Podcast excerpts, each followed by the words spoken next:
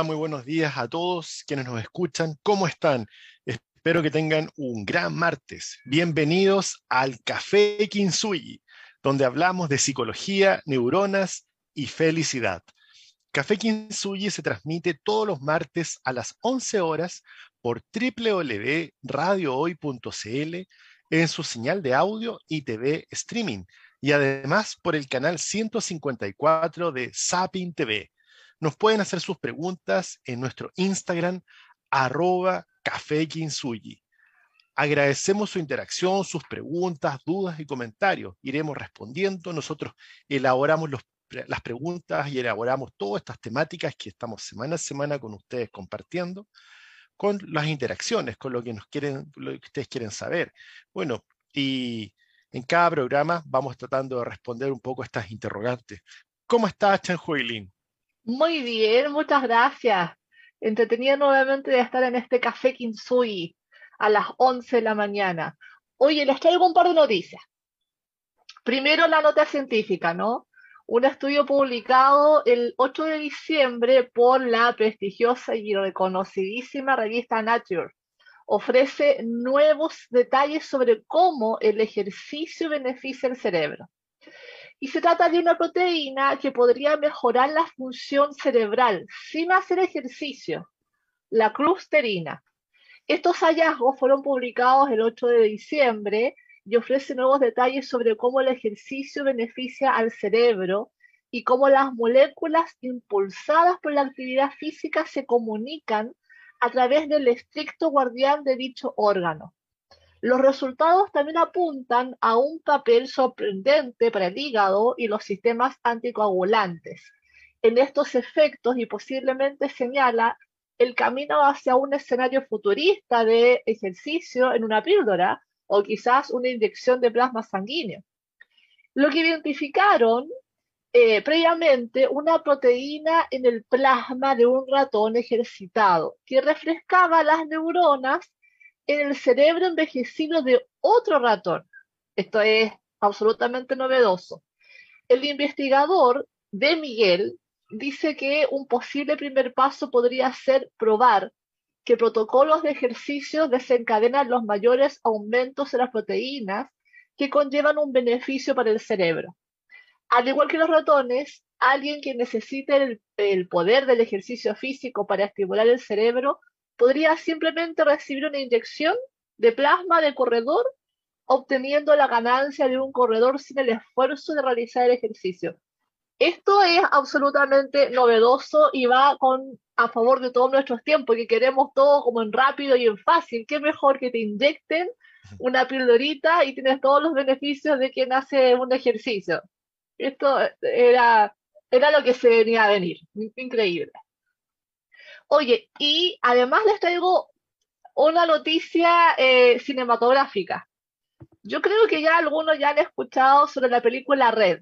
Voy a tratar de, contarles sin contarles nada, eh, pero es una película de Disney, de Pixar, muy bonita, muy entretenida. Bueno, eh, obviamente está hecho para niños, más o menos entre teenagers, eh, pero es entretenida y para nosotros los adultos yo creo que es importante verla, sobre todo en el caso de padres y madres, porque muestra eh, metafóricamente, con muchos simbolismos, con mucha ficción también, por supuesto, se tiene que entretener, del proceso evolutivo de cuando nosotros somos niños y estamos empezando a hacer nuestra identidad y estamos pasando por la adolescencia y necesitamos hacer cambios eh, que, que, además también pasan por cambios físicos, en este caso la protagonista es mujer, así que habla de forma muy natural de todas aquellas cosas que nosotros como mujeres vamos viviendo eh, y lo normaliza eh, y además nos va mostrando cómo venimos de un vínculo, vínculo especialmente acá, el, el, vínculo más fuerte que se muestra es entre ella y su madre,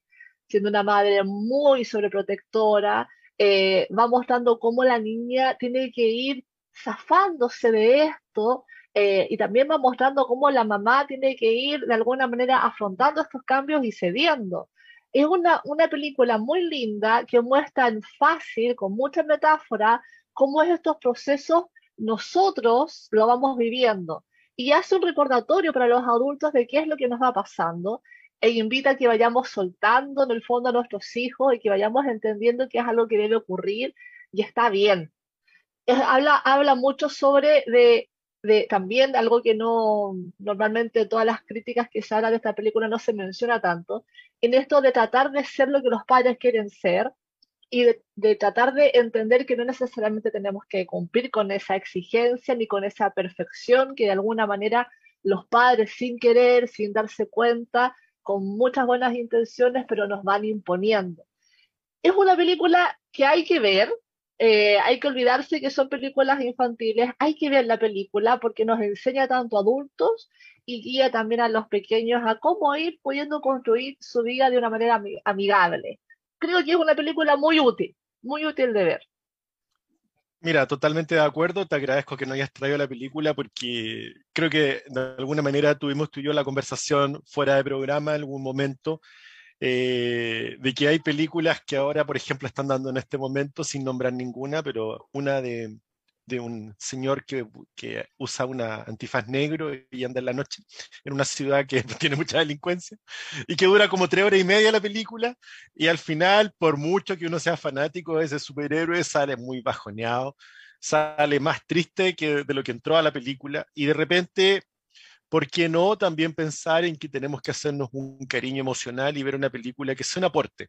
Y que sea un aporte también para la familia, no, que nos podamos reír un poco también de lo que nos pasa en nuestra familia, en nuestro hogar, con nuestros niños, eh, en las casas, niñas y niños, adolescentes.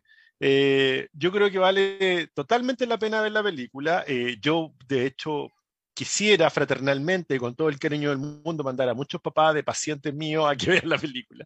También la están dando en un canal, del canal, digamos, de la, de la Pixar, que es Disney.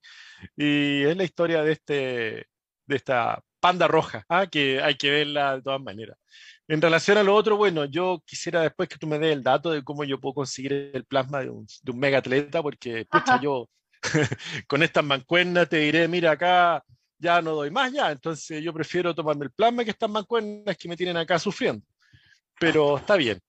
Bueno, el programa de hoy eh, quisimos eh, traerlo porque en realidad es absolutamente es una cosa que nos está ocurriendo y de alguna manera es una, es una verdad que está ahí en ciernes en, las, en esta post-normalidad, donde todos estamos haciendo como que no pasa nada, pero pasa de todo, porque no es llegar y volver a estos viejos antiguos tiempos, sino que están pasando otras cosas. Y les voy a leer algunas viñetas, decimos los psicólogos, cuando hay algunos pensamientos que, que señalan a algunos pacientes, pero hay una, hay una persona en especial, por ejemplo, que es Yasmin Hayer, a quien le mandamos un, un saludo a la distancia en Inglaterra, quien dice, tengo que elegir entre caminar y hablar. Así lo afirma Jasmine Hayer, quien ha sido contactada por cientos de pacientes después de iniciar ella un blog en el que aborda la temática del long COVID o el COVID prolongado. Son miles los afectados, pero no hay certeza de por qué algunas personas desarrollan este llamado COVID de larga duración, COVID, COVID persistente o long COVID, y otras no. Tampoco se comprenden en su totalidad los mecanismos por los cuales una infección del coronavirus conduce al COVID prolongado. Ese contexto hace difícil calcular cuántos casos existen en todo el mundo. Las estimaciones oficiales varían sobre cuán frecuente es el COVID prolongado, pero aproximadamente una cuarta parte de todas las personas que han tenido COVID tienen síntomas de COVID persistente de cuatro a cinco semanas después de dar positivo en la prueba. Con alrededor de una de cada diez han experimentado síntomas después de 12 semanas, señala un informe oficial de la Organización Mundial de la Salud y del Observatorio Europeo de Sistemas y Políticas de Salud. Claro, nosotros quisimos traer eh, esta temática hoy porque hemos observado tanto en la clínica, con nuestros pacientes, con nuestro entorno, con nuestras amistades, con las investigaciones que, leemos, que este retorno a esta pseudo post-normalidad, que aún no sabemos si ya estamos en post-COVID o todavía no, eh, hemos notado que muchos eh, personas manifiestan síntomas como por ejemplo sentirse cansados, agobiados, en muchos casos no, no rinden, no, no se sienten los mismos de antes. Incluso además algunos han sido sobrediagnosticados o mal diagnosticados por la cantidad enorme de síntomas de distinta naturaleza que el COVID prolongado aglutina. Y eso puede incluso alertarnos y ponernos aún en peores condiciones de las que ya podamos estar. Y ojo que muchos pacientes dicen que no tuvieron inicialmente una infección eh, eh, inicial grave, sino que eh, terminó arruinando su salud, su vida social y sus finanzas de posteriormente. Entonces, la, la, fatiga, algo que mencionan los pacientes, la fatiga era algo muy importante y luego empecé a sentir como una niebla en el cerebro, no podía encontrar las palabras, no podía hablar en oraciones. Esto es lo que señala Sas Hassan, paciente de COVID de larga duración, del Hospital Universitario de Croydon, en el sur de Londres. Jasmine Hayer, que tú también estabas mencionando, de 32 años, que vive en Londres, y se estaba preparando para ser profesora de yoga cuando contrajo el coronavirus en marzo del año pasado. Y ella comenta, a veces se siente como si fuera una persona diferente. Dice, hablando lenta y cuidadosamente desde la casa de sus padres en Bedfordshire, en el, este de Inglaterra. Se mudó allí el verano pasado cuando se dio cuenta que de de que ni siquiera podía hacer la cama sin perder el aliento. Siente como si le hubiesen arrebatado su vida, lo mismo que experimentan tantos otros con COVID de larga duración, dice hemos tenido una gran crisis de identidad. Necesito reinventarme. Ni siquiera puedo levantar el brazo izquierdo, mucho menos ser profesora de yoga, lo cual es desgarrador, evidentemente, para ella.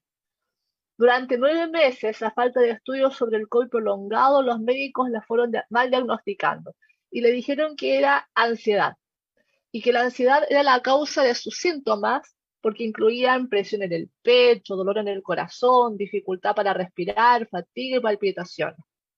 Bueno, ella presentía, se daba cuenta que este diagnóstico estaba errado y fue desarrollando una autoobservación rastreando sus síntomas. Y esto le ayudó a darse cuenta que sus desencadenantes no eran psicológicos, eran inclinarse, caminar, hablar, con un impacto retardado en sus pulmones. Su salud solo comenzó a mejorar cuando comenzó un tratamiento en una clínica para 130 pacientes con COVID prolongado severo. Esto pasó en el Hospital Royal Brompton en Londres. Al final de mis clases me siento borracha. Así lo afirma Emily Miller, estudiante de Brighton, Inglaterra, de 21 años. El COVID de larga duración sigue siendo una experiencia aterradora y solidaria, solitaria, sin el aporte de especialistas médicos que lo apoyen o que lo mal diagnostiquen, casi todo con, usted tiene ansiedad. No veo a mis amigos, ni tengo una vida social, mi vida ha cambiado por completo y también mi trayectoria profesional, señala. Después de una infección leve inicial, ella comenzó a experimentar migrañas, tinnitus, entumecimiento, dificultad para respirar, mareos, hemorragias nasales, dolor de pecho y náuseas. Un análisis de sangre mostró que tenía un recuento bajo de glóbulos blancos y fue remitida a una clínica de COVID de larga duración, que le ayudó con el manejo de la fatiga. Luego fue, enviada a un neurólogo. Bueno, ¿te parece si seguimos hablando de esto y demás casos a la vuelta de escuchar Alcancía de Jane, Rake y Kia? Y regresamos al Café Kinsugi y queremos saludar a nuestro auspiciador Instituto Kinsugi, psicoterapeutas expertos en trauma psicológico y EMDR.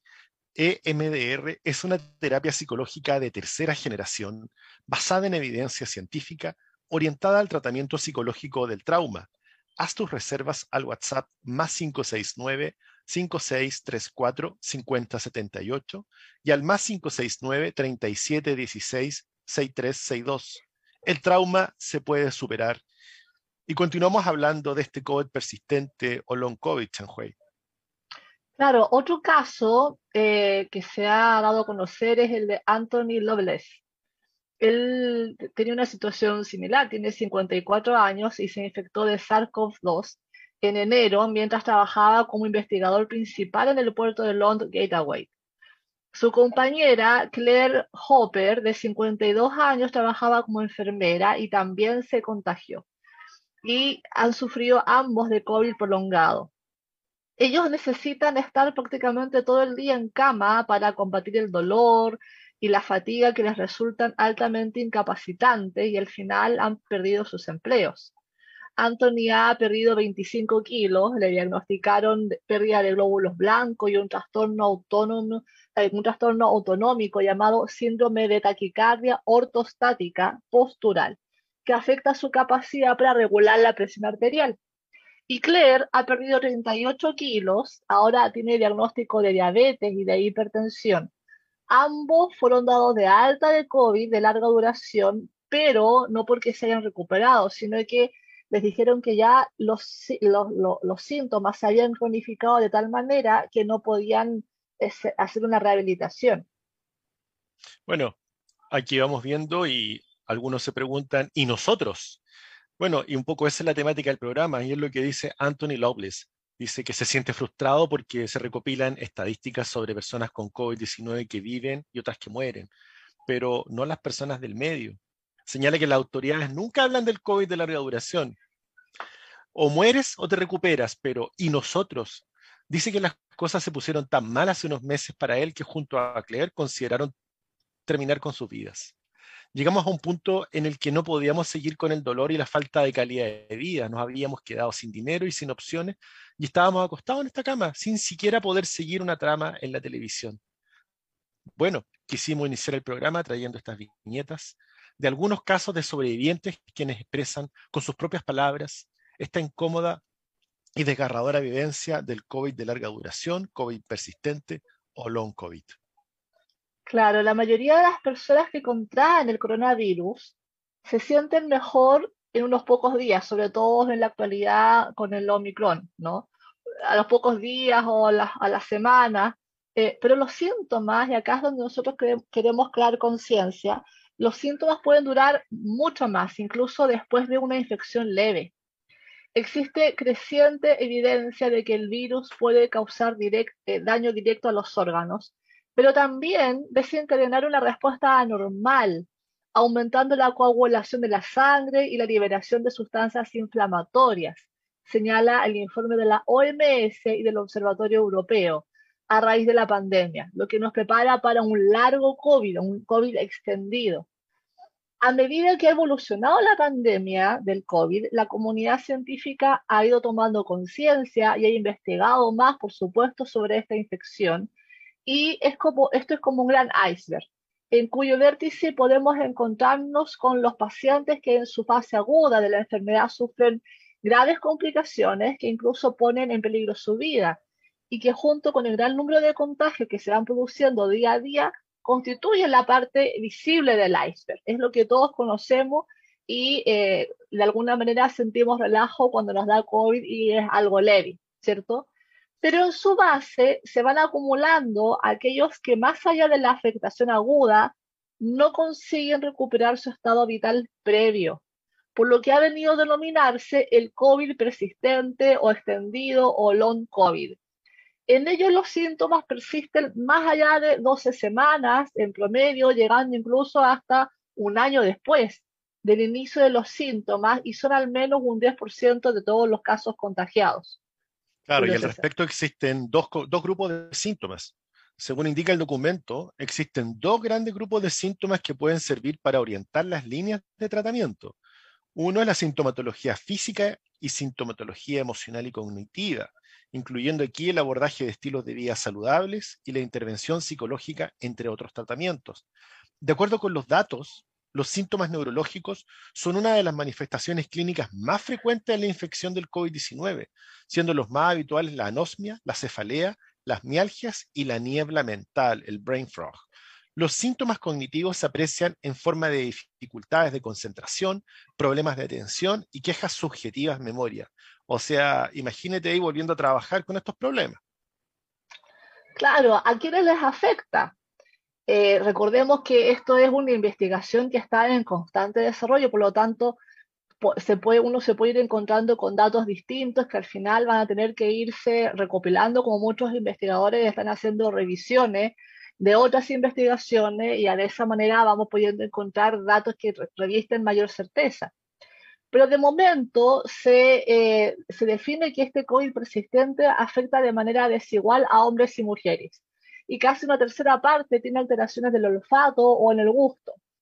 Así, las mujeres entre 50 y 60 años serían quienes sufren más COVID persistente que los hombres, mientras que estos padecen más lesiones faringolaringeas y en patología deglutoria y tienen estancias más prolongadas en la UCI. Según un, estudio publicado también en la revista Nature, este señala que tal vez la explicación, tal vez la explicación de la mayor prevalencia en mujeres entre 50 y 60 años podría deberse a las hormonas sexuales y su actividad moduladora. Y es que hay que recordar que las mujeres tenemos respuestas inmunológicas tanto innatas como adquiridas más fuertes que los varones y tanto los genes como las hormonas están involucradas en esta diferencia. Estas divergencias inmunológicas basadas en el género probablemente representen tal vez la causa de prevalencia femenina del COVID persistente en adultos. Sí, bueno, algunos síntomas del long COVID. Se han descrito que los síntomas del COVID persistente son un listado de al menos 201 síntomas, los cuales se siguen estudiando. O sea, estamos hablando, como tú señalas, Hui, de evidencia científica y de investigaciones y estudios en desarrollo. Esto está pasando. Los síntomas más frecuentes dentro de estos eh, en un estudio reciente de seguimiento durante un año de pacientes que habían pasado a la COVID-19, encontraron que los síntomas más frecuentes fueron fatiga en un 52%, dolores 48% y alteraciones del sueño 47%. Se registró deterioro neurocognitivo en 36% de los casos y un 28% de los casos presentaron pérdida de olfato, anosmia y pérdida del gusto. En otro estudio que observaba que observara en España y bajo el cual se realizó la guía de protocolo para el afrontamiento del COVID persistente, ellos van adelantados, algo que hablaremos en el programa, se vio que la media de afectación estaba en mujeres de 43 años, dentro de un rango de 30 a 49 mujeres, donde en la mayoría la afectación duró tres meses, llegando en algunos casos a 6 y 12 meses de duración. Los síntomas más frecuentes fueron de fatiga crónica o astenia, 95%, sensación de malestar post-esfuerzo, 72,2%, falta de concentración, 78,2%, y fallos en la memoria, 72,6%. Claro, a, partir también de estas investigaciones ya se han identificado 10 síntomas que generan la mayor discapacidad para continuar con el desarrollo de la vida diaria y estos son fatiga crónica, malestar general, dolor de cabeza, musculares, articulares, falta de aire o disnea, presión en el pecho, falta de concentración, dolor torácico, pérdida del olfato o anosmia y mareos. Y cuando hablamos de discapacidad, ¿a qué se refiere? Los afectados respondieron que éstas se presentan en tareas habituales que antes se realizaban con dificultad y con agrado, pero ahora el 74,6% presenta discapacidad para el ocio con los amigos y otras personas. El 70% declara tener sentirse con cierto grado de discapacidad para atender sus obligaciones familiares. El 72,5% discapacidad para la actividad laboral. El, el 66,9% discapacidad para las actividades domésticas en la casa y el 30% declara sentirse incluso con discapacidad para realizar su aseo personal. Todo esto que tú estás señalando claramente tiene un impacto en nuestra salud mental, un impacto en nuestra autoestima, en nuestra autoeficacia, en nuestra seguridad, incluso en nuestra identidad, porque nos sentimos que ya no somos los mismos, como señalaba eh, al inicio del programa, a quien recordamos. Y también existen síntomas del área otorrinolaringológica, la COVID persistente presenta una clínica muy variada de otorrinolaringología que se definió en el Congreso de SEOR-CCC Por ejemplo, lengua anormal, anosmia, pérdida de olfato, ageusia, pérdida del gusto, acúfenos o tinnitus, refiere a la percepción de ruidos en los oídos o en la cabeza sin que exista una fuente exterior de sonido que lo emita. Las alteraciones del olfato son uno de los síntomas más prevalentes y uno de los que generan mayores tasas de discapacidad y alteración de la vida. Además, hay que hablar también de un problema importante en estos pacientes como la parosmia, un trastorno del olfato que produce distorsión en la percepción normal de los olores al punto de no poder tolerarlos porque resultan desagradables o incluso repugnantes. Por ejemplo, para alguien con parosmia, los olores como el café o la fruta huelen a basura, a carne o huevos podridos o a amoníaco. En general existen síntomas que surgen en casi todo nuestro sistema biológico, a nivel cardíaco, digestivo, respiratorio, oftalmológico, osteomusculares y cardíacos. Sí, los síntomas son un listado enorme y no necesariamente nos, pasan, eh, nos pueden pasar todos los, eh, los, síntomas. Son como grupitos que uno puede ir de alguna manera eh, evidenciando. Sigamos hablando de esto a la vuelta de comerciales, ¿te parece? Regresamos al Café Kinsuyi. Queremos saludar también a nuestro auspiciador Instituto Kinsuyi, psicoterapeutas expertos en trauma psicológico y EMDR. EMDR es una terapia psicológica de tercera generación basada en evidencia científica orientada al tratamiento psicológico del trauma. Haz tus reservas al WhatsApp más 569 56 34 50 78 y más 569 37 16 6362. Mereces una vida mejor. Y continuamos hablando de estos síntomas neurológicos y neurocognitivos que nos trae el long COVID, Chenhui. Claro, además de todos los síntomas que ya hemos mencionado, hay también síntomas neurológicos y cognitivos que pueden ser habituales y es importante considerar. Se refieren a los síntomas neurológicos y neurocognitivos. Usualmente son de carácter leve y en algunas ocasiones persisten. Estos son la anosmia, pérdida del sentido del olfato, la cefalea, las mialgias y la niebla mental o brain fog. La niebla mental a menudo se describe como una sensación de nubosidad mental. Surgen los olvidos, la sensación de que se tarda más en aprender, fallos en recordar, es una sensación de que tenemos la mente ocupada, falta de sueño, exceso de trabajo y también el estrés pueden causar confusión mental la niebla mental puede ser muy frustrante porque de alguna manera nos impide realizar eh, mentalmente las actividades que nosotros siempre hacíamos, no, nos genera falta de claridad y además puede resultarse muy frustrante. En muchos casos, la niebla mental es temporal y mejora por sí sola. Sin embargo, aún no se entiende por qué ocurre esta niebla mental después del COVID, tampoco se entiende cómo ocurre un sinónimo, un, número de síntomas o cuánto tiempo es probable que duren estos síntomas, pero sí se sabe que esta forma de niebla mental puede afectar diferentes aspectos de la cognición, por lo que es necesario que lo observen y vayan a consultar con un médico tratante para que ponga atajo antes de que se cronifique. Con una muy alta frecuencia también se han descrito síntomas cognitivos en forma de dificultades de concentración, fallos atencionales y quejas subjetivas de la memoria. Bueno, y como hemos dicho durante el programa, esto es algo que se está investigando en este tiempo, en tiempo real. Y por ejemplo, acá hay un estudio de investigadores alemanes reciente, del cual se hace referencia en el portal de la Escuela Médica de Harvard, que sugiere que incluso las personas que no notan signos de deterioro cognitivo pueden tener problemas de memoria y de atención después de recuperarse de un caso leve de COVID-19. El estudio involucró a 136 participantes que fueron reclutados de un sitio web que anunciaba el estudio como un juego mental para ver qué también podían desempeñarse las personas. La edad promedio rondaba los 30 años. Casi el 40% de los participantes se habían recuperado de COVID que no requirió hospitalización, mientras que el resto no había tenido COVID. Todos los participantes informaron que al inicio que no tenían problemas con la memoria o el pensamiento. Sin embargo, las pruebas mostraron que el desempeño en una tarea de atención no fue tan bueno entre el grupo que tenía COVID en comparación con los que no. Qué importante eso. ¿ah? Asimismo, los participantes que padecieron de COVID tuvieron un rendimiento significativamente peor en una tarea de memoria. Ambos efectos parecen mejorar con el tiempo. El problema de la memoria mejora a los seis meses y el deterioro de la atención ya no está presente a los nueve meses. Este estudio sugiere que los problemas con la memoria y la atención no solo pueden ocurrir en personas que hayan sufrido síntomas graves, como para ser hospitalizadas, sino que también en quienes tuvieron un desarrollo más leve de la enfermedad.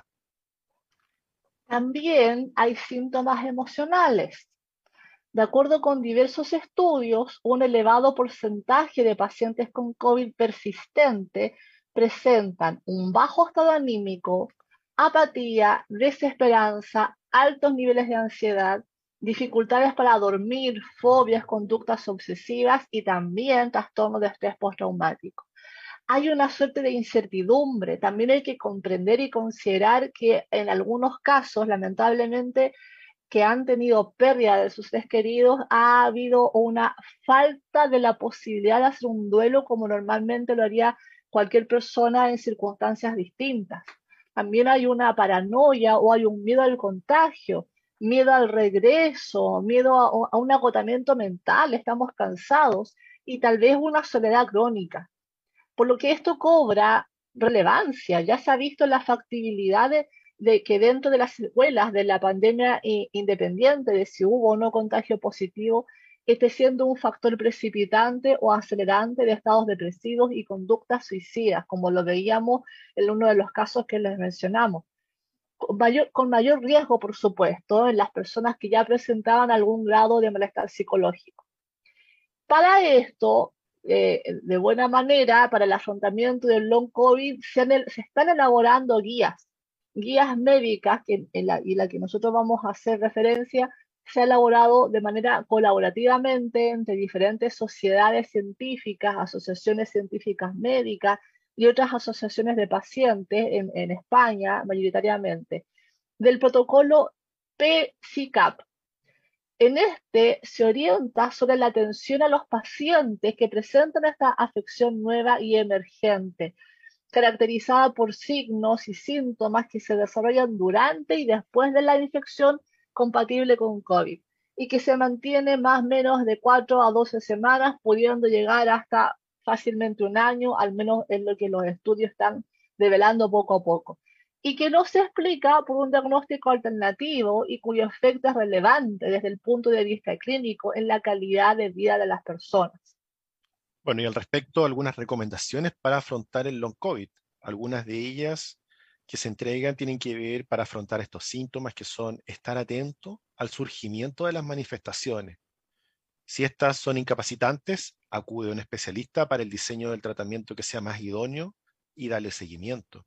Como por ejemplo para cada caso, por ejemplo la pérdida del olfato. El tratamiento fundamental se basa en el reentrenamiento del sentido del olfato durante al menos seis meses. Eh, fuera de programa estuvimos con una persona que perdió el olfato por el COVID y tuvo un entrenamiento y lo fue recuperando. Entonces, estas cosas están pasando, esto no estamos hablando de algo que sea una película, esto es nuestra realidad que nos circunda y que nos rodea. Para el caso de la niebla mental se recomienda pasar menos tiempo en la computadora y el teléfono móvil, hacer pausas de descanso mientras tengas que usar otros equipos, pensamiento positivo, reducción del estrés, observar una dieta saludable, esto es súper importante. Dormir lo suficiente, de 7 a 8 horas promedio al día, acostarte temprano, 10 de la noche o a más tardar a medianoche. Ejercicio regular. Un ejercicio suave, pero un ejercicio regular. Evitar el alcohol, el cigarrillo, el café por la tarde, que altera, ¿no es cierto?, el sistema circadiano y que te evita que te dé sueño en la noche. Y encontrar actividades que te sean agradables a ti, no necesariamente a otros, a ti. Claro. También para el caso de la fatiga crónica, que son síntomas que en general no, se han descrito tratamientos eh, específicos para la fatiga crónica, pero se puede hacer recomendaciones que van muy de la mano con la niebla mental. Es decir, eh, promover el descanso. La fatiga crónica está demandando descanso y hay que hacerle caso a eso. Hay que hacer eh, muy de la mano con fisioterapeutas, tratar de hacer ejercicios eh, suaves que sean recomendados para cada persona, porque también se ha visto que genera un, alivio el ejercicio, pero un exceso de ejercicio va a ser poco tolerable por el, por el organismo que esté con fatiga crónica y va a ser mucho peor. Por lo tanto, tienen que ir de la mano con un especialista que vaya generando pautas y un diseño adecuado para cada uno. Hay que observar toda esta sintomatología y nosotros ya vamos dejando en ustedes un estimativo de 3, de 4 a 12 semanas y que si esto no se va terminando, vayan a consultar con un médico que les pueda ayudar a generar pautas o tratamientos adecuados. Por supuesto, también está recomendado lo que siempre les decimos, realizar eh, meditación o mindfulness y ejercicios de tai chi. Les va a ayudar mucho para, la niebla mental o también para la fatiga y probablemente para otras sintomatologías. La idea es observar para evitar que se cronifique. Vamos a escuchar antes de seguir y ya regresamos en, breve. Vamos a escuchar No somos buenos de Besta Luz y Pablo Feliu.